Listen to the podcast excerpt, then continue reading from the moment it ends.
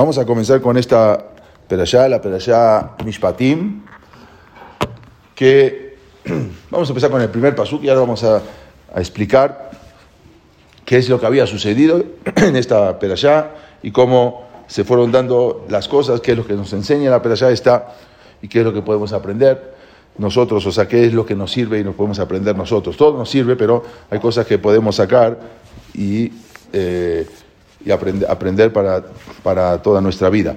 Dice, empieza la, la así. Vele a mishpatim, asher tasim lifnehem. Y estos son los, eh, las alajot, vamos a decir, el mishpat, los juicios, ¿sí? Asher tasim lifnehem, que vas a poner delante de ellos. Esto le está hablando, le está hablando a Moshe Rabbenu, ¿no? Y le dice, vele a Mishpatim, estas son, estas son las, los dictámenes que vas a ponerle a Tasim, que vas a poner delante de ellos. Si ven Rashid, Rashid abajo, en letras de Rashid, yo lo voy a leer, nada más si quieren seguir, dice, vele a Mishpatim, dice, Kol Sheneemar L, cuando en la Torah dice L, Ela o L, pasar el Quiere decir que viene a cancelar lo anterior. Por ejemplo, esto no es sino, quiere decir que lo anterior no es.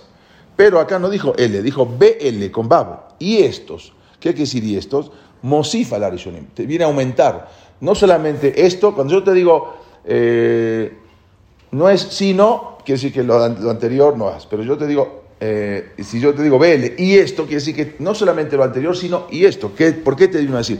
O cuando, yo, cuando la persona me empieza BL y esto, quiere decir que hay una continuidad. O sea, algo que vimos atrás, BL y también esto. Pues si no, no dice con una Bab. Bab es y, y también. Entonces, quiere decir que está, es algo que continúa de lo que, de lo que dijimos anterior, en la perashá pasada. Dice, Marishonim Sinai. Así como la perashá pasada fue Itro, que la vimos, que fue la entrega de la Torah, los diez mandamientos y la entrega de la Torah. Así como lo, anterior fue en Har Sinai, también esto, que son todas las alajot, que empiezan ahora con las alajot, con los dinim, con las leyes, también fueron en Sinai. Por eso, BL te viene a unir, no, no, no, no solamente lo anterior, sino, y esto también continúa, es una continuación de de, de, cosas, de las cosas que se dijeron en el monte de Sinai, que dijo Kosbarhu. Bueno, y después trae otras cosas, es lo que vamos a analizar. Quiere decir que esta, esta perashá que empiezan a hablar. ¿Pero qué empieza a hablar esta perashá? Cuando, tenemos que saber que cuando toda la perashá anterior, hasta ahora, todo lo que habíamos estudiado, desde Bereshit, era el Maase, era todo como se iba dando, es un, como un cuento, un relato de todo desde que se creó el mundo, desde Noah, Abraham Avinu, Jacob, Isaac, Jacob, era todo cómo se iba dando la historia. Hasta, prácticamente hasta la perashá pasada es toda la historia. Porque después viene la, cuando tuvieron que ir a Misraim, eh, Jacob con sus hijos, después cuando tuvieron, cuando en Misraim toda la esclavitud, cuando salieron de Misraim, eso en la Perashá Shalach, cuando se abrió el mar, todo fue hasta ahora, toda la venta de Yosef con los hermanos, todo hasta ahora, si uno ve, desde que empezó la Perashá, desde Bereshit eh, hasta ahora, hasta, hasta la Perashá pasada, era todo historia obvio, de cada cosa se aprendía algo, muchas cosas, pero siempre fue un relato, historia. A partir de ahora ya no es historia. A partir de ahora dice Bele Mishpatim. Estos son las leyes. Estos son las alajot. Quiere decir que ahora empiezan, porque la, semana pasada en la presa Titro fue la entrega de la Torah. Muy bien, entregaron la Torah, llegaron a Arsinai, estuvieron ahí, se entrega la Torah. Ahora, bueno, entregaron la Torah. Ahora viene qué es lo que está escrito en la Torah. Está bien, dijimos Naasebe Nishmat, muy bien. Haremos y escucharemos. Perfecto. Bueno, ahora hay que escuchar. ¿Qué es lo que está escrito? ¿Qué, ¿Cuáles son las alajot? ¿Qué tengo que hacer? ¿Qué no tengo que hacer? Ahora recién empieza a explicar y ahora vienen todas las leyes y todas las alajot de la Torah. son leyes? Eh, vamos a, mishpatim, mishpat es, es, un, es un juicio, una ley, sí, es un, eh, una orden, vamos a, se refiere a un, eh, como una alajá, una, una ley, vamos a decir, sí. Así traduce el Targum, dinaya, un din, ¿sí? bueno, cuando Moshe bajó de Arsinai, ¿no? Acá estamos hablando que la plaza pasada vino Moshe, bajó de Arsinai. Nosotros hubiésemos esperado que Moshe, después de estar 40 días y 40 noches en Arsinai, y todo lo que él aprendió allí, vamos a ver qué es lo que aprendió allí. Bueno, seguramente ahora va a bajar y nos va a enseñar cosas mucho más elevadas, ¿sí? Nos va a enseñar cosas muy profundas. Después de estar 40 días y 40 noches en un espacio que no es materia, ¿sí? Es espiritual. Y después, bueno, entonces va, va, a bajar y nos va a enseñar todo lo que vio en Shammai, y nos va a enseñar cosas, sí, alajot, leyes, pero algo muy, profundo. Seguramente nos va a contar todo lo que hay en el cielo, todo lo que vio. Bueno, también nos va a enseñar qué tenemos, cómo tenemos que conducirnos. O por lo menos, por lo menos, seguramente nos va a enseñar las alajot cotidianas, ¿no? Las alajot de día a día, qué tenemos que hacer, cómo conducirnos, qué hacer, lo que, sea, carne y leche, eh, todas las alajot que normalmente uno está en el, día a día. Sin embargo, ¿qué es lo que empieza a decir? Vamos a ver cuáles son las primeras alajot que está hablando cuando llega de Arsinai. Bueno, todo el pueblo está ahí, queremos escuchar. A ver, ¿qué, qué es lo que te traes? ¿Qué, a ver, ¿qué tenemos que hacer? Ya dijimos, Naase Benishma, perfecto, haremos escuchar. Bueno, ahora, ¿qué, qué, tiene para contarnos? Viene Moshe y empieza a decirle el segundo paso. Dice, cuando, en el pasuk cuando adquieras un esclavo hebreo, Sheshanim Yabod, seis años va a trabajar, Ubashevit y ese era Hinam. Y el séptimo va a salir libre. O sea, está hablando la salajot de la esclavitud. De por sí no hay esclavitud. Dice, sigue, in begapot y voz pasukiman. Si soltero entró a trabajar, begapot ese, también va a salir soltero. Imbal y Shahu, pero si él cuando entró a trabajar estaba casado, o sea, cuando él entró a trabajar como esclavo, ya estaba casado, véase a Istoimo, también saldrá su esposa con él. O sea, empezamos a ver, y después más adelante, vean el pasuk, eh, eh, el pasuk que dos pesuquín más, dice, Beimamor y Omar a y si el esclavo de repente estuvo ahí seis años, ya, ya hay que liberarlo, ¿sí?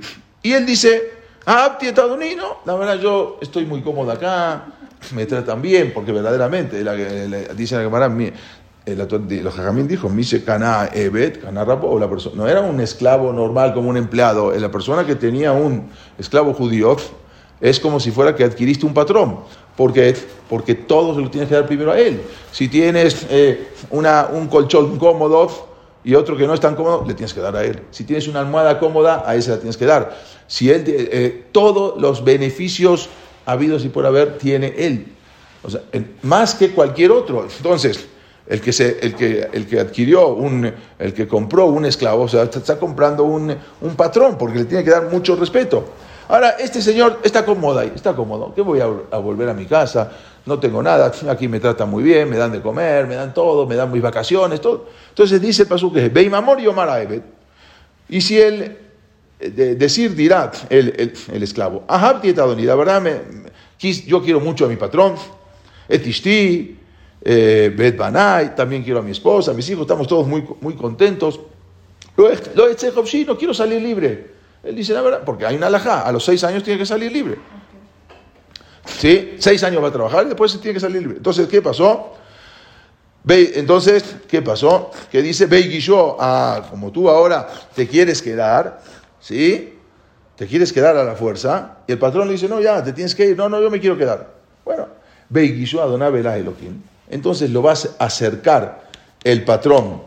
El Elohim quiere decir, se refiere a la mezuzá, no a Dios, sino a lo que a, lo que representa a Boreo Lama Dios, lo va a acercar a la, hacia Dios, quiere decir, Beguillo el Adelet, lo va a acercar a la puerta, al marco de la puerta, o a la, o la mezuzá, hacia donde está la mezuzá, lo tiene que hacer parar ahí, Adonab, Etosroba Marcea, y tiene que punzar el, el patrón, su oído, el lóbulo acá de su oído, va a marcear con un ¿Cómo se hacen el, el, agujero las mujeres? ¿no? Va a Badole Y ahí sí te, puedes, te vas a quedar siempre como esclavo, entre paréntesis siempre vamos a explicar.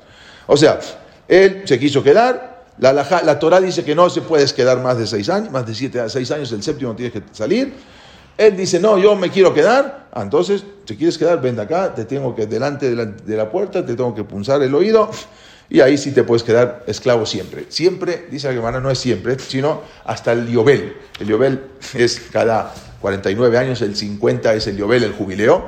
Entonces, hay una fecha exacta cuándo es. Vamos a suponer que faltan 7 a 8 años para el Yobel. Entonces, Babadol Lolán te vas a quedar esclavos para siempre, que decir siempre hasta Yobel. Yobel, no hay manera, Yobel tienes que salir ni aunque te punce la cabeza. Ahí tienes que salir. O si falta un año más para Yobel, bueno, te quedarás un año más. No, nada más así. Pero vamos a ver por qué. Hay, un significado. Muy bien. Lola. ¿Qué es la pregunta que estamos hablando ahora? Dijimos que seguramente ahora va a bajar Moshe Rabbeinu de Arsinai y nos va a contar cosas impresionantes, cómo hizo para subsistir 40 días, 40 noches sin comer, cómo se transformó su materia, su cuerpo en algo espiritual, cómo hizo Moshe Rabbeinu de repente viaja, o por lo menos, bueno, está bien, no nos va a contar eso, pero seguramente va a la, la salajot, que a la jot, nos va a decir a, la jot qué tenemos que hacer, qué no tenemos que hacer. De repente viene con una salajot rarísimas. Que, eh, eh, oye, ¿no, tienes algo mejor que contar? Bueno, esto, si tienes que decirlo, eh, en su momento lo vas a decir, no hay problema. Está dentro de las 613 misbot, está bien, pero no es lo primero que me, que me tienes que contar. Dime a la jot, otras alajot más interesantes. Después sí vienen otras pero ¿por qué me dices esto primero? ¿Acaso, ¿Acaso es este el tema con el cual tendría que empezar la Torah? Después, o sea, de, la, de Alajot, de leyes, después de, de, haber estado parados, Omdim en Sinai, estuvimos tanto ahí parados en Sinai para recibir la Torah, ahí estuvimos, bueno, ahora nos van a contar las Alajot, van a contar la Alajot del esclavo, y si vas a tener un esclavo, no hay otra salajot. Dímelas más adelante. ¿por qué, ¿Por qué empiezas con esto? Y me das los detalles, todos los detalles. Y si se quiere quedar y si no se quiere quedar. Y con su esposa, si entró soltero, si no entró soltero. ¿Cómo es posible? También, otra pregunta. ¿Cómo es posible? Vamos a verlo del tema más eh, específico y, y a nuestros días. ¿Cómo es posible que la Torah te permita comprar un esclavo. ¿Cómo es posible? Bueno, hoy, hoy, hoy no hay esclavitud. Pero ¿cómo es posible que la Torah te permita? Estamos hablando de un esclavo yudí, ¿eh? Un esclavo hoy es otra cosa. Un esclavo yudí, ¿cómo es posible que venga la Torah y te permita comprar un esclavo yudí? ¿Qué es esto? O sea, no habla la Torah siempre de tratar bien a la gente. Bueno, acá hay que tratarlo muy bien. Pero de todas maneras no deja de ser un esclavo. O sea, se está vendiendo el Señor. Y ahí la hermana cuenta eh, por qué se vende, porque no tiene para comer, ya no tiene para pagar su deuda, o robó y no tiene para pagar, se tiene que vender como esclavo para poder con ese dinero pagar lo que debe, lo que sea. Entonces, pero ¿cómo? ¿Se permite la Torah siquiera comprar un un, un, un esclavo judío? No se entiende. Luego, como dijimos, él quiere salir a la libertad, entonces tiene que para poder, ah, él no quiere salir, por lo tanto tiene que seguir, tiene que acercarlo a la mesuzá, le punzan el oído. Muy bien. Como dijimos recién. Entonces tenemos la pregunta, primero que todo, ¿por qué? ¿Por qué empezó Moshe Rabbeinu algo más grande, más, más importante? Ahora, ¿por qué? Por otro lado, ¿por qué se lo acerca a la mesuzá? Está bien, yo quiero seguir trabajando. Bueno, sigue trabajando. No, no, tienes que acercarlo a la mesuzá y le tienes que punzar. ¿Por qué? Dice la Gemara, porque no oyó lo que dice en la Torah. ¿Qué dice la Torah? Dice, Ozen así está la Gemara, este oído llama Be'ar Sinai, que escuchó en Ar Sinai, Kili Bene Israel Abadim. En la, Torah dice, cuando entregaron la Torah dice, porque ustedes son mis esclavos. Kosborjú dijo, Boreolam dijo, Kili Bene Israel Abadim, ustedes son mis esclavos. ustedes no son esclavos de nadie. No te fuiste, te tuviste que vender, tuviste que trabajar seis años. Ahora quieres seguir esclavo para toda la vida o, hasta, o, hasta Yobel. Entonces tú no estás escuchando lo que te dijo la Torah. La Torah dijo que tú tienes que tener libertad.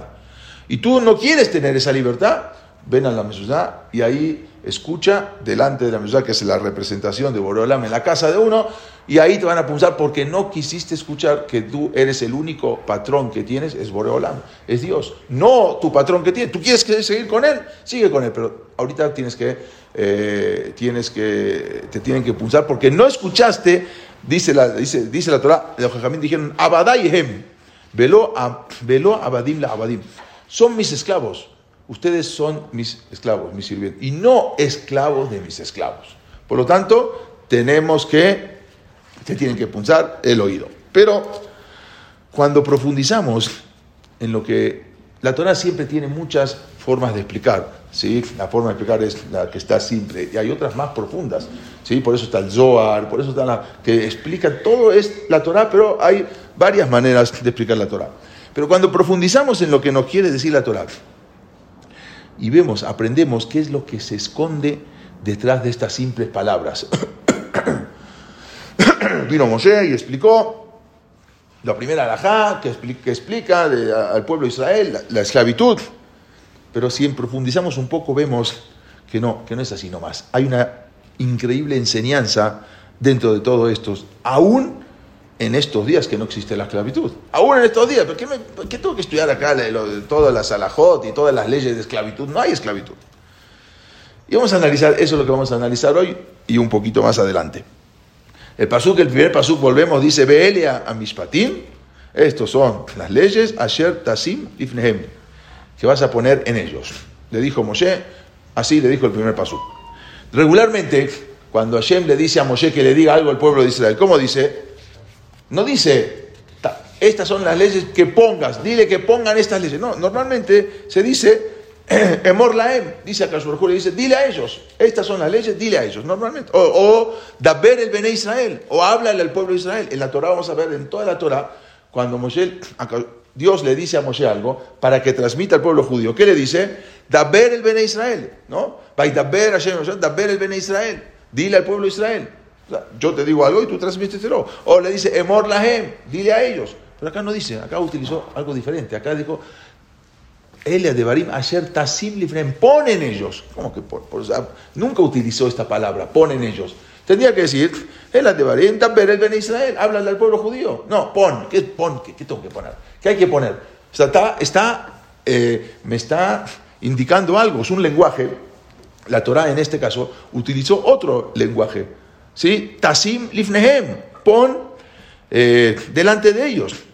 Y toda esta perashá, toda esta presa que ahora vamos a avanzar un poquito más, habla de dinema monot. ¿Qué es dinema monot? Leyes monetarias. ¿Sí? Hay diferentes tipos de, de alajot, hay diferentes de misbot. Todas estas, vamos a ver que toda esta presa habla de si uno daño al otro, cuánto le tiene que pagar, si le tiene que pagar el doctor, si uno le pegó al papá y a la mamá, si uno le robó y no tiene para pagar, si uno, si se, dos, dos, dos eh, personas se pelearon y uno le hizo un daño al otro, con una piedra o con la mano, entonces ¿cómo tiene que hacer? ¿Cuánto tiene que pagar? Y también tiene que pagar el, tiempo que, dejó de que lo dejó sin trabajar, tiene que cubrírselo, porque lo dejó de trabajar una semana, porque lo dejó herido, entonces tiene que pagarle no solamente el doctor, sino todo el tiempo que él dejó de trabajar. Todos son, toda esta habla de temas monetarios, de dintorá, de temas de dinema monot. ¿No? Si una persona le quemó el campo al otro, o si una persona hizo un fuego en su casa y el fuego vino un viento y, pasó al campo del compañero y se quemó, ¿cómo es? Todas las alajot, muchísimas alajot se abran si una persona hizo, cavó un pozo y quería hacer una construcción y alguien pasó y no lo bardió, y alguien pasó y se cae, y se cae en ese pozo. Tiene que pagar, depende, depende qué medida tiene, tiene el, pozo. Bueno, todo, todo esto, entonces, habla, toda esta allá habla de Dima Monot, que es leyes monetarias. Dicen los jajamim que cuando la Torah habla de estos temas, lo que es dinema monot, cuestiones monetarias, por eso dice Asher Tasim Lifnehem. Pon en ellos. No es daber, háblales, no es explícales, no, no. Introduce en ellos. Asher Tasim Lifnehem. ¿Por qué? Esto lo tienen que saber la persona y tienen que entenderlo de cómo Dios maneja el mundo. Y ahora vamos a empezar a entender un poco más todo. Dice Rabbi Shimon Bar lo explica ahí en el Zohar, él escribió el Zohar, también vamos a ver el Targum. El Targum también lo está en el Targum. Vean el Targum. El Targum es la explicación. No solamente el Targum es la explicación, sino también el Targum te, abre mucho más el panorama y te enseña muchas cosas. Veamos el primer pasuk, cómo traduce el Targum. Dice, volvemos al primer pasuk, Veele a mis patim, ¿sí? Vean el Targum al lado, es donde está chiquito en la letra Aleph, a la derecha, dice Beilem Dinaya. ¿No? ¿Qué es Bela Mishpatim? Beilem Dinaya. Y estos son los Dinim, ¿no? Las alajot. Muy bien. Sigue diciendo, vemos ahora el, pasuk, Asher Tasim Lifnehem, que vas a poner en ellos, ¿qué dice el Targum? Di Tasdar Kadamehom. Que vas a, estas son las leyes, Di Tasdar Kadamehom. ¿Qué es Tasdar Kadamehom? Que vas a ordenar antes. Kadameón quiere decir Coden. Coden quiere decir antes. Quiere decir, estas son las cosas que vas a poner. Así trae eh, que vas a ordenar, quiere decir en lo que pasó, vas a entender la Torah de todo lo que ha sucedido, ayer dar Kadameón. Que, vas a, que va a estar antes. O sea, me tendría que decir, ayer, que pusiste, o sea, si voy a traducir literalmente las palabras, estos son los, los dinim que voy a poner en ellos. Y el Targum tiene que decir que voy a poner. No, acá dice que Tasdar Kamedón, que se ordenó de antes. O sea, me, me, está explicando la traducción literal. El Targum normalmente es una traducción literal. Acá no me está traduciendo lo que está diciendo. ¿Qué tiene que ver anteriormente? Acá no estamos hablando de lo que pasó anteriormente ni nada. Dice el Zohar. Y lo voy a explicar, eso no está acá, lo trae el Zohar. Dice Patach Rabbi Shimon, el Zohar, cuando en esta allá dice así, lo escribió el Zohar Rabbi Shimon Berochai, dijo así, Patach Rabbi Shimon Beamar, Beilen Dinayat, Ditas Dar Katameon. En estos dinim, en estas leyes que vas a ordenar o que vas a poner delante de ellos, dice el Zohar así, Ilem Inun Sidurim Begilgula. Este va a ser, es un ceder de los Gilgulim, de las reencarnaciones. Dinim de Nishmatim de Iddanu Kol Had Be'ehad Lekabel Onsho. Dijo, son, son leyes que van a poner cada uno, que cada, van a poner cada uno, que fueron juzgados cada uno y uno, y de ahí recibirán su castigo, o sea, de lo que la persona hizo. ¿Qué tiene que ver? Así dice el Zohar, cuando empieza a hablar de esta para allá, se empieza a ir por otro, por otro lado. Estamos hablando de esclavitud, y viene el y el Zohar, que es algo más profundo, que explica la profundidad de la Torah, y te dice, este es el ser, este es el orden de las reencarnaciones. Y este es el orden de los Gilgulim, de las, de las, reencarnaciones de las almas. Dijo Rabbi Shimon en esta perashá está el Sod, está el secreto de las Neyamot. En esta perashá se encuentra el secreto de las almas. Por lo tanto, la perashá dijo ayer Tasim Lifnehem, pon, pon dentro de ellos. ¿Qué le dijo? ¿Qué quiere decir pon? ¿Por qué le dijo pon? Tenía que decir habla. Dice, te da leja shedinema monot. Todo esto, perashá que habla de, de cuestiones monetarias, el que pueda llegar a entender la profundidad que hay en, estos, en estas entonces, y la profundidad de lo que te quiere decir la Torah, vas a tener las respuestas a todos tus interrogantes en la vida. Y vas a entender cómo Dios maneja el mundo y cómo Dios juzga a las personas. Y esto es lo que la profundidad de la perashá que nos quiere decir Yochai. Muchas veces, como lo vimos también la perashá pasada, siempre nos preguntamos, ¿Por qué Saddik Berraló, Rasha Betoblo? ¿Por qué el Saddik muchas veces, como se dice, está fregado, le va mal? ¿Sí?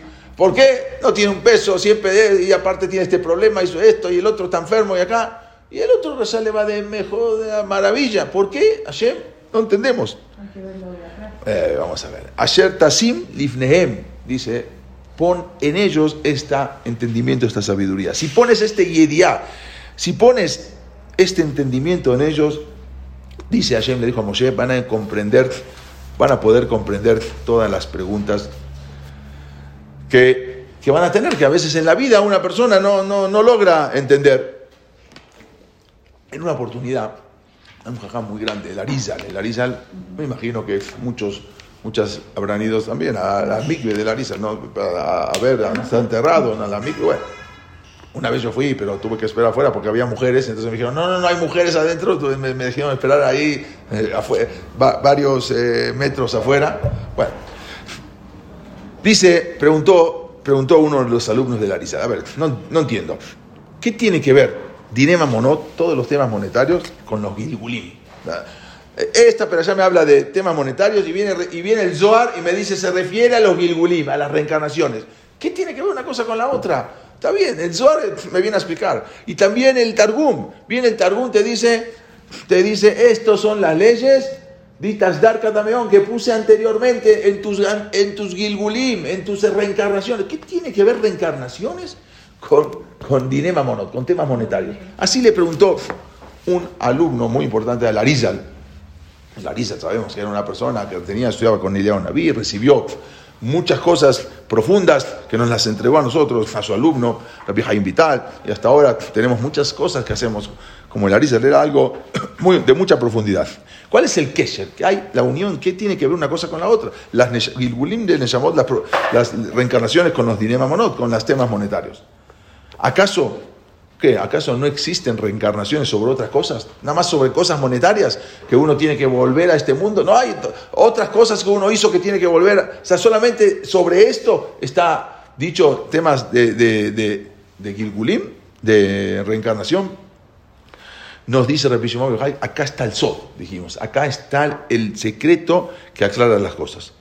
Entonces, el Arizal le dijo a su alumno, mira, yo te voy a explicar pero para esto, mañana, antes de que salga el sol, te voy a decir, tienes que ir a un bosque cercano. La Larisa vivía por eh, Sfat, conocemos en Sfat, donde está la micro de Larisa, donde está la tumba de Larisa. Ahí son muchos bosques. Hay un bosque cercano acá en la montaña. Antes de que salga el sol, ve al bosque. Te voy a decir a dónde. Hay un arroyo que pasa por ahí. Te vas a poner ahí, vas a estar ahí y te vas a esconder ¿sí? está el arroyo, te vas a esconder un poco más alejado detrás de los árboles. Y vas a ver unas cosas que van a suceder, pero no puedes salir, no puedes, aunque veas cosas extrañas, no puedes salir a decir, no, esto fue nada, te tienes que quedar ahí, nadie te puede ver, nadie puede saber que estás ahí, porque porque en verdad tú no tienes permiso para estar ahí. Solamente lo estoy haciendo para poder contestar tu pregunta, pero verdaderamente tú no puedes estar ahí y no puedes salir de ahí. Y nadie te puede ver ahí. Y lo que vas a ver, aunque estás sorprendido, no puedes ni siquiera que te vean ni nada. Después, las preguntas que tengas, ven conmigo. Pero no puedes ahí que te vean ni salir. Bueno, solamente te estoy mandando para allí para que puedas comprender y ver de qué manera Boreolam maneja el mundo. El Arizal le dijo a su, a su alumno, quédate ahí, observa y luego cuando termines regresas conmigo. Eh, no, no, a Jaime a otro, a otro de sus alumnos, el Arizal. Bueno, el hombre se fue antes de que salga el sol, se fue como a las 4 de la mañana, se sentó, se escondió exactamente atrás de los árboles, ahí estaba el arroyo que le había dicho, perfecto, estuvo ahí observando, dice, tú quédate ahí, observa nada más. Bueno, de repente ve que después de una hora viene un señor desde lejos que se veía que venía con su caballo y se veía un señor que venía con su, con su bolsa, una bolsa de dinero, que antes se, era, se veía cómo llevaban la bolsa de dinero, no es que tenían bolsas con dinero, también sus monedas, se veía que traía el dinero, bastante dinero, se ve que era un señor que había trabajado, y venía después de haber trabajado bastante tiempo, que logró recolectar una cantidad de dinero, lo ve y le está observando, baja este señor, baja de su caballo, eh, su caballo toma agua del arroyo, él también, se sienta, se, lava un poco, se sienta a descansar ahí junto al arroyo, y él está mirando toda la, la escena. Y luego ve que pasa un rato, se sienta a descansar, pasa como media hora, se levanta, ya se sube de nuevo, se monta en su caballo y se va. Él está bien. Uy, Ah, fue un coche, ¿no? Sí, esta, esta, esta sí estuvo más dura que Bueno, entonces se levanta, se va. Este señor se va. Bueno, él se sigue ahí mirando. Luego ve, pasan 10 minutos y ve que viene otra persona que justo pasaba por ahí. Él no puede salir, nada, está mirando. Justo pasa por ahí. También se sienta a tomar agua y encuentra una bolsa de dinero que el otro se había olvidado. Todo el dinero que había trabajado durante varios meses cuando se acostó, se dejó su bolsa de dinero. Y este ve, el, otro, y encuentra, va a tomar agua, ve que hay una bolsa de dinero, la abre llena de dinero. Y de repente lo ve, agradece a Dios, Dios, te agradezco por esto que me estás dando, esto me alcanza para toda mi vida, ya, para toda mi vida. Es una, una cantidad muy grande. Gracias Dios, gracias. Se va, se va el Señor. Él sigue mirando. Pasan 15, 20 minutos, media hora, y de repente ve que llega un aní, un pobre. Se ve todo, las ropas, cómo se ve, cómo se vestía, se dio cuenta que era un pobre. Y también pasa por ahí, cansado, se acuesta en ese mismo lugar para descansar. Y está descansando y se queda dormido. Todo esto lo está mirando. Y de repente ve que quién regresa, el primero a buscar su dinero, que se había olvidado, le estaba seguro, me olvidé, se dio cuenta, después de que ya se fue, se dio cuenta que le estaba, se olvidó el dinero. Entonces de repente llega, ¿y quién está durmiendo ahí? El pobre, un pobre que llegó ahí a tomar agua y a descansar.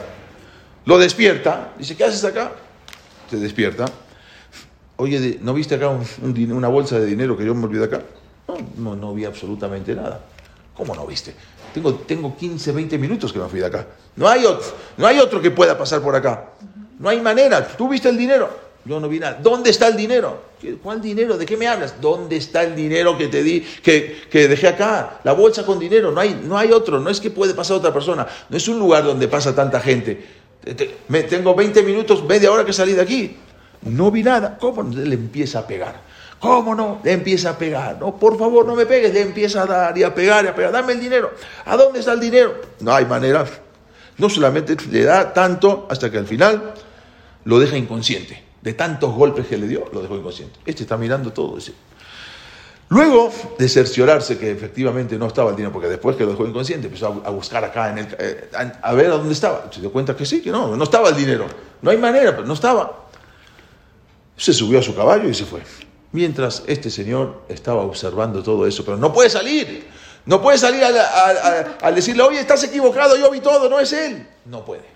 No puede salir ni siquiera a curar al, pobre que está tirado ahí ensangrentado. Nada. Le dijo el Arisa, no puede salir hasta que se vayan todos y después de ahí tú te vas. Por lo menos quería salir a decir, oye, de verdad, yo vi, fue el otro, mira, véalo, ve a buscarlo, corre lo que ahí está. Nada, no puede salir. Mientras, este estaba observando y entonces decía, Dios, ¿cómo puedes permitir esa injusticia?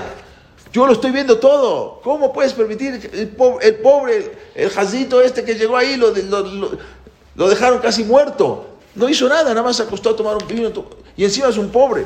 ¿Cómo Hashem puedes permitir que pase estas cosas? Bueno, cuando se fueron todos, terminó. Ahora ya puedo salir. Salió, se fue con el Arizal, volvió y le dijo el Arizal, ¿qué viste?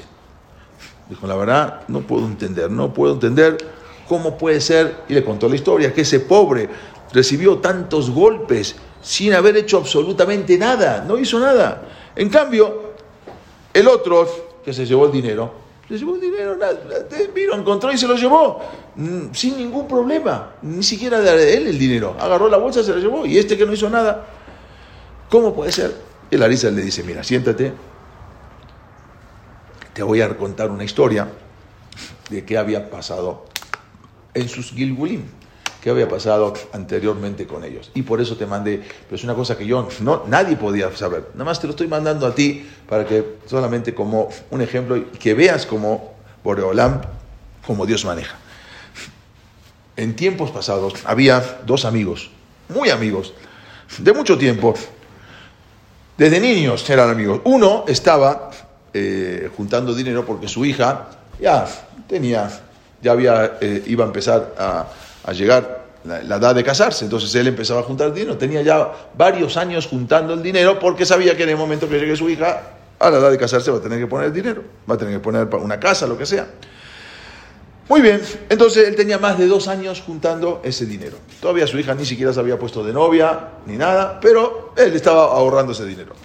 En un momento llegó su amigo, su amigo de la infancia, y le dijo, oye, necesito por favor que me prestes, yo sé que estás ahorrando hace mucho ese dinero, pero por favor te lo pido que me prestes en el momento que tú me digas, ya mi hija se puso de novia, ya, ya arreglé con el consuegro para cuánto tengo que poner, ahí te lo devuelvo. Pero es un negocio, me urge una cosa que tengo que hacer, por favor te lo pido, y no, hay, no va a haber ningún problema, te lo devuelvo, tú sabes, somos amigos de la infancia. Bueno, eran muy amigos, este le prestó el dinero. Nada más se equivocó, se lo dio sin testigos, sin firmar absolutamente nada. Eran muy amigos, que eran íntimos amigos. Toma, ya, llévatelo. yo te aviso cuando sí, por favor, cuenta conmigo. Bueno, eso está prohibido de la Torah. La, la Torah está prohibido que una persona preste si no hay, si no hay testigos, si no hay, este, si no hay eh, un papel, si no hay documentos.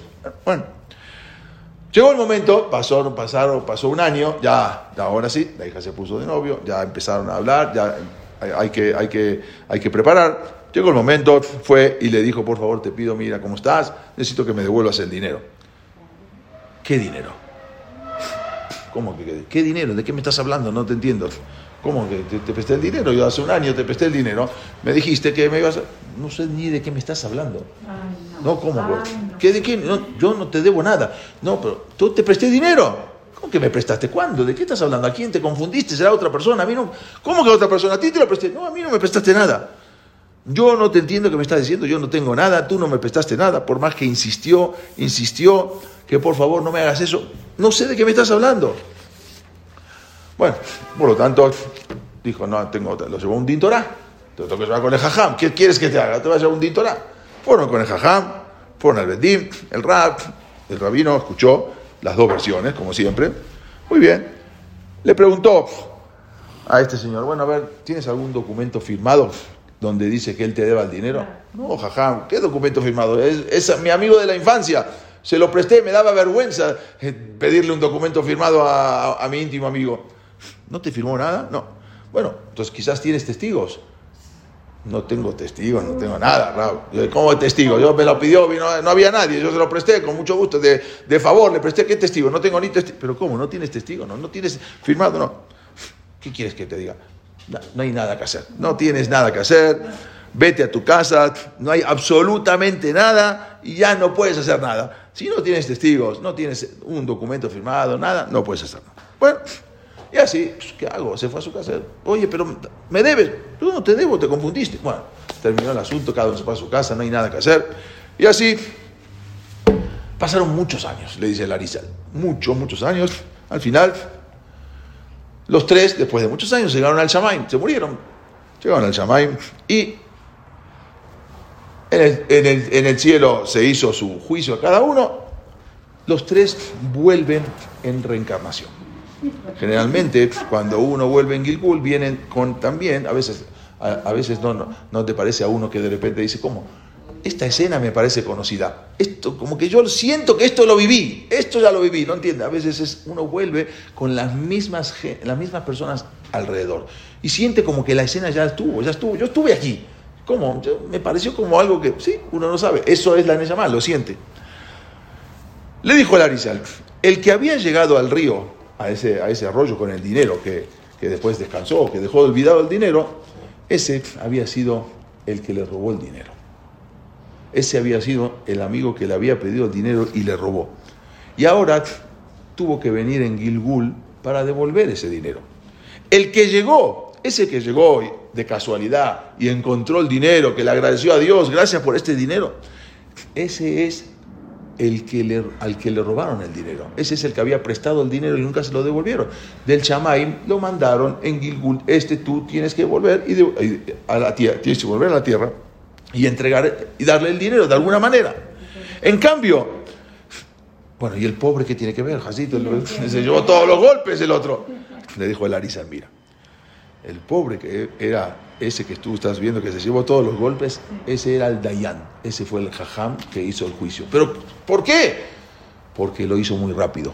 El Jajam dijo, a ver, ¿tú qué tienes? ¿No, tienes, no tienes testigo? No, no tienes... Eh, vete a tu casa, no hay nada que hacer. Espérate, ok, tienes razón. Así es la halajá. Pero el rap tenía que ser más inteligente y el rap tenía que ahondar en el asunto y seguir y no mandar a cada uno rápido a la casa. Tenía que seguir, a ver, dime, ¿cuándo fue? ¿En qué momento? ¿Por qué? A ver, tú le debes, no le debes, saber, reconocer, mirar a uno, mirar al otro, entender. El rap lo hizo rápido, no tengo tiempo, tengo otros, otras cosas que atender y se fue. Lo mandaron a, este, a la tierra para recibir los golpes de la Makot de que él, ¿por qué? Porque él hizo muy rápido la cosa y no tenía que, si él podía, podía seguir adelante y llegar a, una, a un término, pero él no fue así, entonces tuvo que venir. Nosotros, esto yo te lo mandé, me dijo Larissa nada más para que veas cómo la maneja. Nosotros a veces no entendemos. Todo se entiende cuando uno comprende el secreto de lo que es los Gilgulenes Shamot. Este vino y se tuvo que vender como esclavo. Kitty Greve, Dibri, el otro, no, que quiero seguir trabajando. Pero por algo se tuvo que venir a vender como esclavo, porque este, ¿qué pasó en el Igul anterior? Que tuvo que le hizo y que le quedó a deber, del, del Shamaim lo mandan para que vas a tener que trabajar a él por el dinero que le habías quitado en el Igul anterior. Dice el Targum, todo esto que vas a ver, Beilendin allá, dices dar Kaddameón, todo esto viene de anterior, tú no lo sabes, pero todo esto viene de antes. ¿Y por qué me tiene que decir esto la Torah? La primera alajá que me tiene que contar la Torah son alajot de abadim, de esclavo. ¿Qué alajot? Dime otras alajot más cotidiana, más de uso normal. ¿Por qué me tienes que decir una alajot medias raras? Porque la Torah te empieza con estas alajot para que entiendas todo lo que vas a ver ahora de alajot en el mundo y lo que va pasando, todo son en Dinema Monot, en todas las cosas que son monetarias, Asher Tasim Lifnem. Eso lo vas, a poner, lo vas a poner dentro de ellos. No es Bayomer, no es solamente cuéntales, no es solamente Emorlaem, sino Asher Tasim.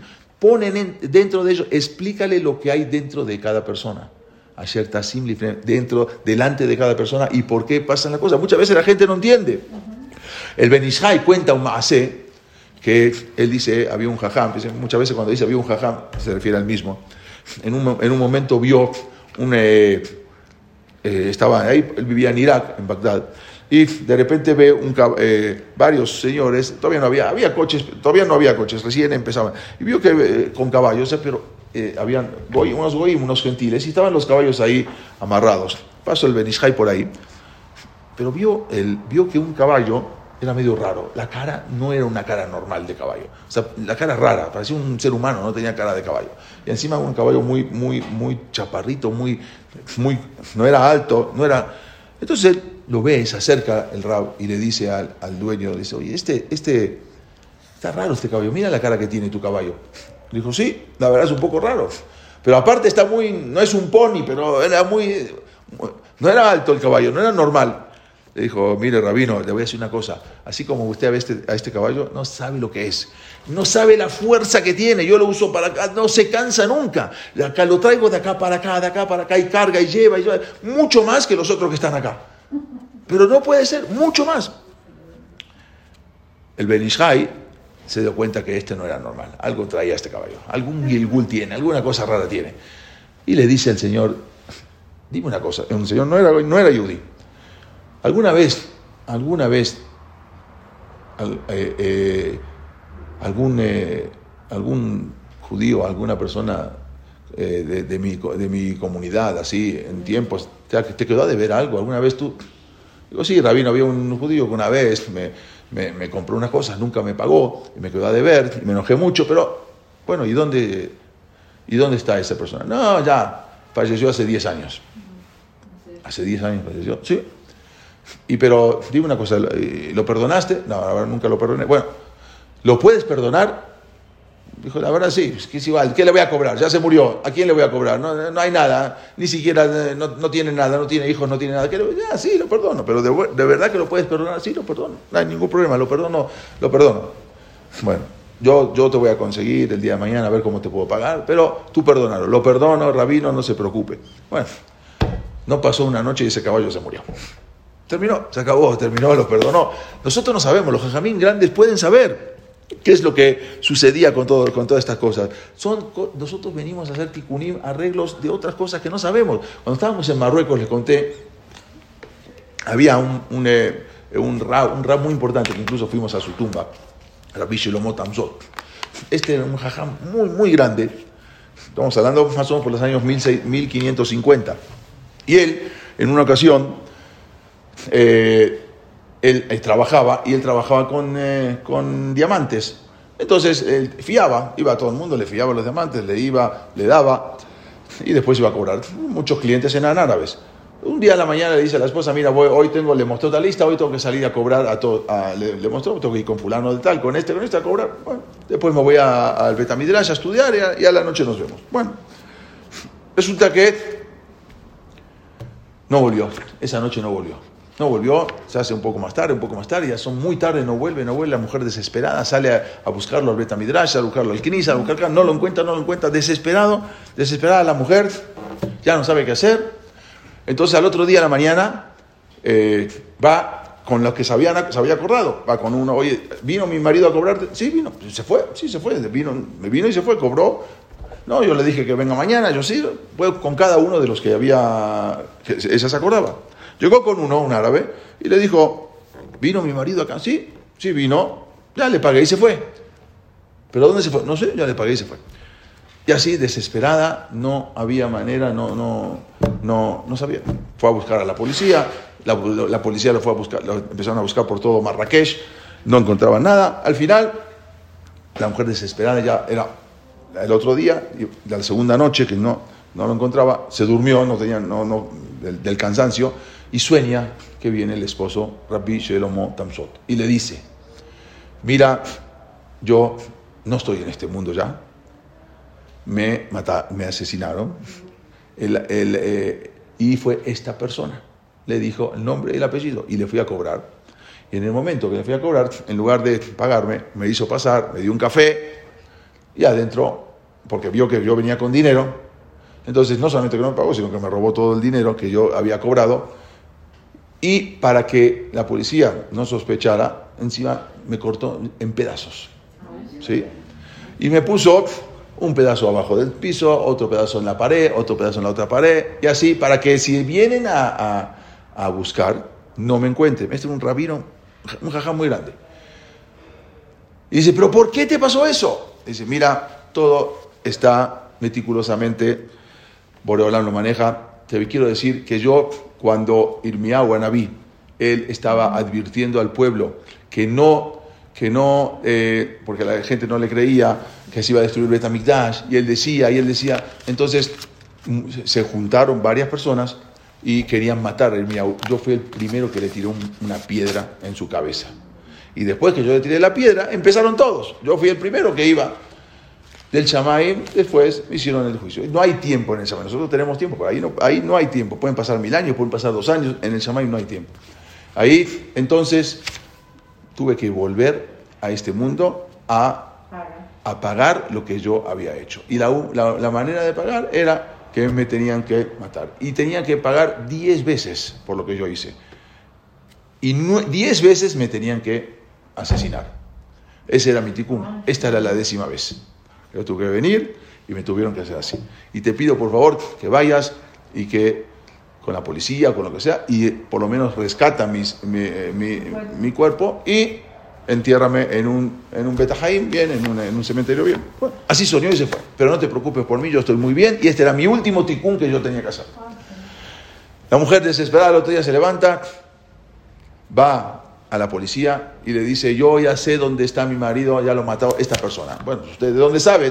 ¿Tiene testigo? No tengo testigo. ¿Qué tiene? Un sueño. Señorita, ¿cómo, señora? ¿Cómo nosotros vamos a, acusar a una persona por un sueño? Por favor, les pido, mi marido era un rabino muy importante, por favor, les pido, pero señora, ¿cómo? Bueno, tanto que insistió, insistió, fueron con ella. ¿A dónde es? Esta casa. Pero ¿cómo vamos a acusar? Llegaron a esa casa, señor. A ver, ¿usted vio al? Sí, vino, vino el señor, se fue. Me cobró y se fue. Pero yo no sé dónde se fue. La mujer dice, por favor, busca, busquen. No, por yo soñé señora, por un sueño, por favor, les insistió. Bueno, trajeron gente y empezaron a levantar.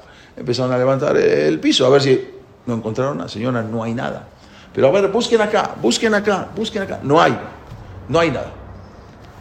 Ya nos vamos, ya nos vamos. Señora, no puede, nos vamos. Espérense acá. Empezó en ese momento la mujer, empezó a gritar, empezó a implorarle al, al, esposo, Shlomo, te lo pido por favor. Empezó a llorar. Si estás acá, dame una muestra de que tú estás acá, te lo pido por favor, dame una muestra. Y en ese momento se hace un, como un hoyo en la pared y sale una mano.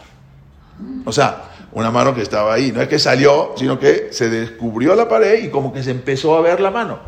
En ese momento estaban los policías, todo, y ven y se dan cuenta que sí, y empiezan a ver y empiezan a tirar la casa abajo hasta que encontraron casi todos sus, sus miembros y lo pudieron enterrar al, rap en el panteón, que fuimos a nosotros ahí, estuvimos ahí haciendo tefila y todo. Y, a obvio, a este señor lo colgaron en, una plaza que se llama eh, FNA, una plaza muy, muy conocida ahí, ahí es donde colgaban a la gente. Bueno, lo mataron. Nosotros no sabemos cómo Dios puedes permitir que maten a este rabino de esta forma. ¿Cómo puedes permitir Dios? Un rabino tan grande, una cosa que, que que escuchamos de ese rabino que había sucedido, que lo, que sabía, lo que era, un rabino tan grande, ¿cómo puede ser que termine de esa forma? Nosotros a veces no entendemos, pero son todos los caminos de Borolam que justamente a veces en Dinema muchas veces lo que dice, en, estas cosas que no entiendo, bueno, pero ¿por qué este hizo así? ¿Y por qué? Los Gilgulim son así. Y este se vino a vender como esclavo. ¿Por qué? No entiendo. Y lo primero que me tienes que enseñar, lo primero que tienes que saber, te voy a enseñar cómo yo manejo el mundo. Después de que sepas cómo manejo el mundo, como muchas veces venimos a, pagar cosas, ¿sí? Que, de, que, que hicimos las Neshamot en otras oportunidades. Entonces, es, con eso vamos a lograr un poco entender el mundo. Y esto es, por eso empezó hablando de este tema.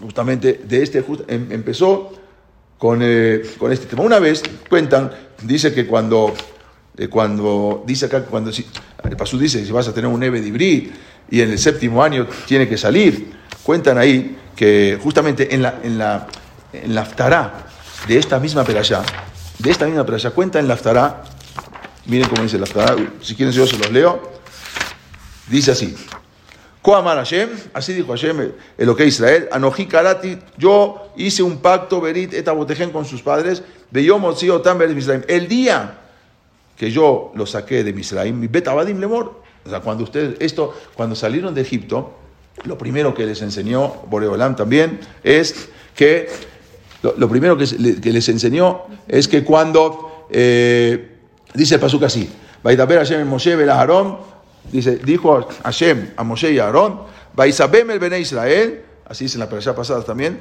y ordena al pueblo de Israel, Bel Paró, ordena al pueblo de Israel y a Paró, Melech Misraim, Leosiet Bene Israel, que saque al pueblo de Israel. O sea, cuando, cuando no quería sacar Paró, dijo, di, ordena al pueblo de Israel y a Paró que lo saque de Israel al pueblo, ordena a Paró que saque Misraim. ¿Por qué dice ordena al pueblo de Israel?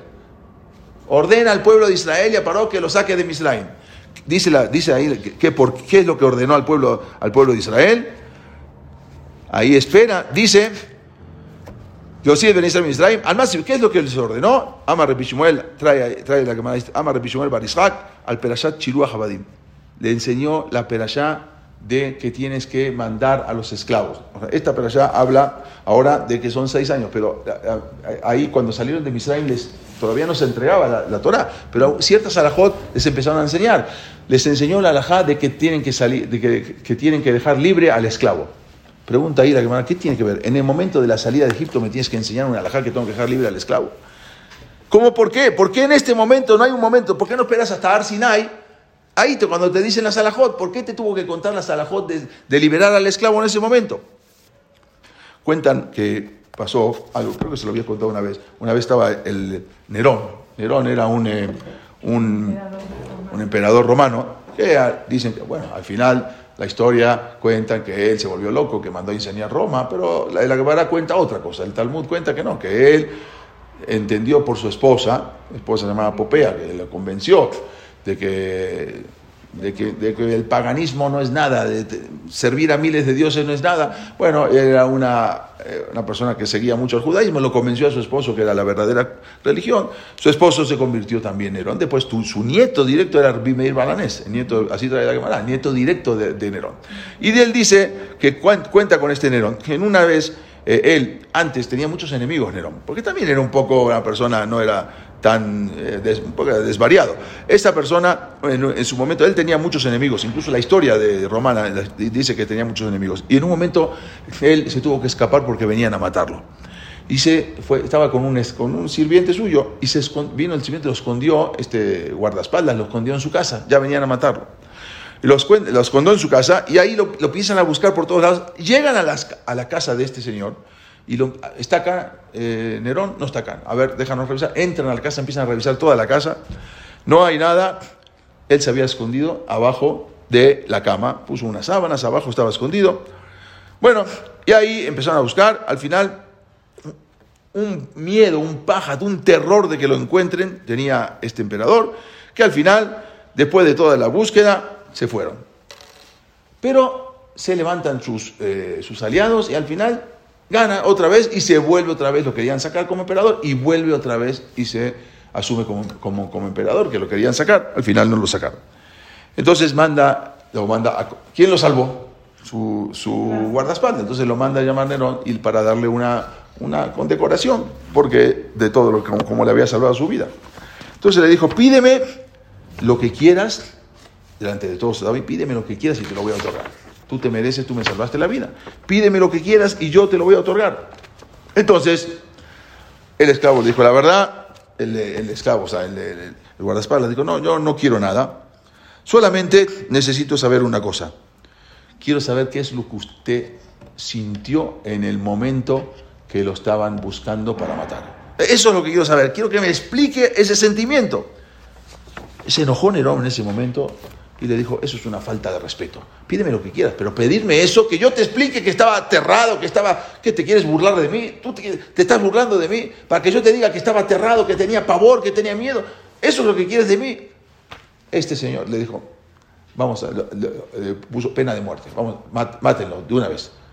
En este momento no necesito ni juicio y yo voy a ser el que lo va a matar. Se quedó, dice, no, pero yo lo salvé. Sí, pero es una falta de respeto. ¿Cómo tú me puedes decir una cosa así? En ese momento prepararon la horca, ya lo van, lo van a matar. Y yo soy el que va, el que te va a matar. Yo soy, personalmente. No quiero ni que venga ningún verdugo. En ese momento, cuando ya estaba, lo, amarraron, lo iban a ahorcar con la, la horca, en ese viene, eh, le ponen la horca, le ponen, viene Nerón para, para cortar, el, quitar el cadalso ahí para que se caiga, se queda ahorcado, y en ese momento viene Nerón y le dice en el oído, eso es lo que yo sentí cuando me iban a matar. Le dijo, eso es. Eso, le ordenó que le saquen toda la cuerda, le saquen todo, y después de eso, le dijo Nerón, le dijo, mira, te voy a explicar, tú quieres saber lo que yo sentí, pues yo no, hay manera que te explique lo que sentí. Por más que te cuente, mira, yo estaba sintiendo eso, eh, tenía, no, va a ser como un cuento, no lo vas a tú vivir. Tú, tú querías, tú me pediste, te dije, te voy a dar algo, pídeme lo que quieras, pero me estás pidiendo eso, no hay manera de, de dártelo, porque si me pides dinero, te doy dinero, si me pides oro, te doy oro, pero darte una sensación, ¿cómo te, cómo te doy una sensación? Eso es particular, eso es de cada uno. La única manera de poder cumplir con tu petición es esta. Y eso es lo que tú, eso es lo que yo sentí. Lo mismo a Israel. ¿Por qué se les ocurrió en el momento de la salida de Egipto? Viene Dios y le dice que hay una misma de liberar a el esclavo judío. No hay otra cosa. Dice, no, en este momento. Tú si sentiste que eres esclavo, tú tuviste 210 años de esclavo, tuviste los últimos 80 años de esclavo. Si yo te lo digo después, dentro de muchos años, ah, está bien, pero no lo vas a sentir. Necesito que lo sientas en el momento que estás saliendo de Egipto. Ahí es lo que les ordenó a Koshberhu, liberen a los esclavos. Porque ustedes que fueron esclavos van a saber, van a entender lo que es. Por eso en ese momento les dice que liberen a los esclavos.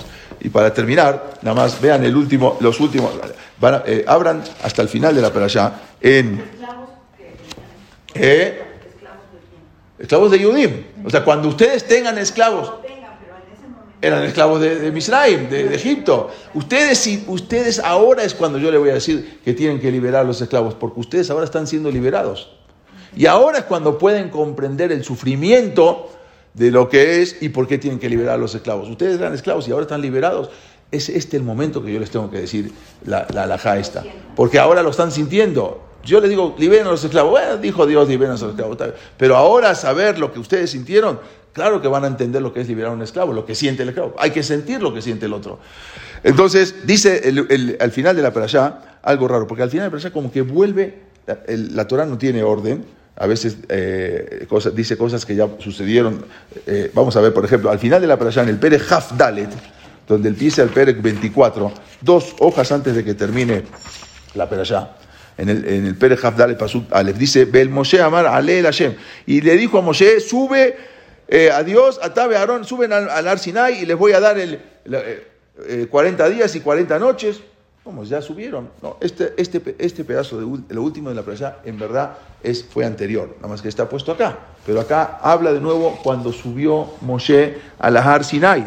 Y dice, y después, esta es la presa donde dice Naase Benishma, fíjense en el Pasuk Zaim, Pasuk Zaim, en la, hoja Resh Dalet, Pasuk Zaim, dice, Baikach Sefer Aperit, y tomó el Sefer del pacto, Baikra Beosneam, y le habló a los oídos del pueblo, Bayumeru, Kol Asher Diber Hashem Naase Benishma. Todo lo que habló Hashem, Naase Benishma. Vamos a hacer y vamos a escuchar. O sea, este es el que dice Naase Benishma. Muy bien. Y después dice, todo esto es la Torah escrita. Todo lo que le entregó a Hashem es la Torah escrita, pero también le entregó la Torah oral. Y eso es lo que estábamos viendo en nuestra clase. Cuando Hashem le entregó a Moshe, le entregó también la Torah La Torah oral se necesita para entender la Torah escrita. ¿Qué está escrito, por ejemplo, en la Torah? La Torah dice, Uxartam leotaliadeja, beayure totafot beneneja. Cuando habla de la misma de Tefilim, te amarrarás, dice, Uxartam leotaliadeja, te lo vas a amarrar en tu mano y vas a amarrar en tu cabeza. ¿Qué vas a amarrar? La Torah nada más te dice, vas a amarrar en tu mano y en tu cabeza. De ahí los jajamín dijeron, se refiere al tefilim. La Torah nunca habló de tefilim. La Torah dijo, vas a amarrar. ¿Qué amarró? ¿Qué me agarró? ¿Un sefer Torah? ¿Me amarro en mi cabeza? ¿O me amarro una soga, una, una cuerda? ¿Qué me amarro? La Torah no dijo tefilim. Dice, Uxartam leotalia, deja, beayule totafoto eneja, te vas a amarrar en tu mano y va a ser como una señal en tu, en tu frente. ¿De qué está hablando? No, la Torah no dice nada. Hay una, cuando entrega Boreolam entregó la Torah escrita, también entrega la Torah oral. La, Torah oral es un manual para explicarte qué tienes que hacer. Viene la Torah oral y te dice tienes que amarrar el tefilim. Un tefilim que lo tienes que amarrar y se tiene que hacer así. Eso es la Mishnah. La Mishnah es la Torah oral. Después viene la Gemara que explica la Mishnah, porque la Mishnah también es muy concisa, y te dice, bueno, el tefilim. Bueno, pero el tefilim tiene que ser cuadrado. Tiene que tener en la cabeza cuatro perashiot y en la mano una sola para allá, y tiene que tener cuadrado y no tiene que ser redondo, y tiene que ser de color negro, y las resuot, las tiras tienen que ser de, de piel, y todo te explica cómo. Pero la Torah no te dice nada. La Torah lo único que te dice, te vas a amarrar en la mano y en la cabeza. ¿Qué me voy a amarrar? ¿Sí? La Torah no te explica nada. La Torah es entonces, la Torah oral es el manual para poder cumplir la Torah escrita. Pero ¿dónde está escrito en la Torah ¿O cómo yo puedo saber que la Torah está, también se entregó la Torah oral en el momento? Fíjense en, el Pasuk Yotbet, en el mismo Perek Hafdalet, Pasuk Yotbet, dice así: Vayomer Hashem el Moshe. Le dijo Hashem a Moshe, ya vamos a acabar. Ale Elaya Ara, sube hacia mí, a esta montaña. Ve Yesham, y quédate ahí. Quédate ahí, no que subas y bajes. Ve Yesham, quédate ahí, 40 días y 40 noches. Betenaleja, y te voy a entregar a ti, et even, te voy a entregar a ti las tablas de piedra. Ve a Torah, y te voy a entregar la Torah. Ve a Misbah, y te voy a entregar la Misbah. ¿Qué, qué, le entregó? ¿Qué sabemos nosotros en la historia que Hashem le entregó a Moshe? Le entregó a Moshe la Torah. Y ya, ¿qué más le entregó? La Torah. Pero acá te dice, sube y ve y, te voy y quédate ahí y te voy a entregar. Et lujota even, las la las, eh, las, eh, las lujot, las tablas de piedra. Ve a Torah y te voy a entregar la Torah. Ve a misma y te voy a entregar la misma. Acercatabti lorotam, que escribí para enseñarte. ¿Qué me están entregando? Son tres cosas. Dicen los jamim, así explican. La Torah es hacer, te voy a entregar, las, las Torah de piedra son hacer liberot. Las lujot de piedra son los diez mandamientos. Te voy a entregar los diez mandamientos, solamente los diez mandamientos. Ve a Torah, es toda la Torah escrita. Toda la Torah, la Torah Shevichdab. Ve a Misbah y la Misbah, ¿qué te va a entregar la Misbah? La Misbah es cómo hacer, es toda la Torah oral. El dijo, ven, te voy a entregar a Seda Diverot, te voy a entregar las Lujot y te voy a entregar las Misbot, la Torah oral. Todo lo que le entregó la Torah oral, la Mishnah, es para comprender la Misbah, Asher Katati. Te voy a entregar la Misbah que escribí. O sea, eh, eh, eh, lo que, te voy a explicar cómo se debe cumplir con la Torah. Y de acá se aprende que no solamente entregó lo que es una Torah escrita, sino una Torah oral. La Torah oral se aprende y es donde le entregó en los 40 días, por eso tuvo 40 días, 40 noches, para darle toda la explicación de lo que significa. Dice la Torah, haz Brit Milá. Brit Milá. ¿Qué es Brit Milá? Tienes que hacer una circuncisión. ¿En qué? No dice, eh, puede ser como dijimos acá, puede ser que yo me corte acá el lóbulo y ya cumplí con el Brit. No, viene la Mishnah y te dice, no, a los ocho días tiene que ser Brit Milá y tiene que ser de la manera, del periá y tiene que ser todo, te explica bien la Gemara, te explica más. La Torah solamente te dice, agarra el ulab y el tronco. Bueno, agarro el ulab y un tronco y lo agarro. ¿Y qué hago? No, nomás agarro. No, viene la Mishnah y te explica la Torah. La Torah oral es todo lo que te explica a son como, un manual que te explica cómo es la Torah escrita. Eso es lo que había escrito Rebbe, Rebbe así después de muchos años. La Torah no se podía escribir, pero cuando se dio cuenta que ya se estaban olvidando fue y él lo plasmó en, lo que es la Mishnah. Hoy en día después salió lo que es la Gemara. Todo esto es lo que nos enseña la Perashá. Primero que todo saber que hay cosas que nosotros no entendemos, pero hay que saber que viene el Zohar y te dice, tiene que entender a Tasim Nifneem.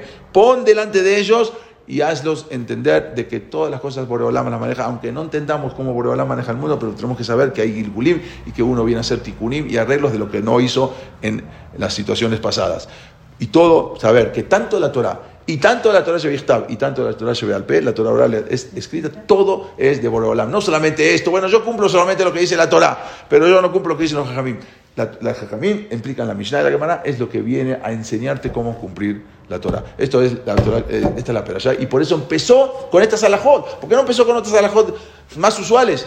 lo primero que tienes que saber es esto. Cómo Boreolá maneja el mundo y que todo está escrito en la Torah y que todo fue dado en Arsinai, tanto Torah Shevichtab y la Torah Shebealpe. Gracias, gracias. No,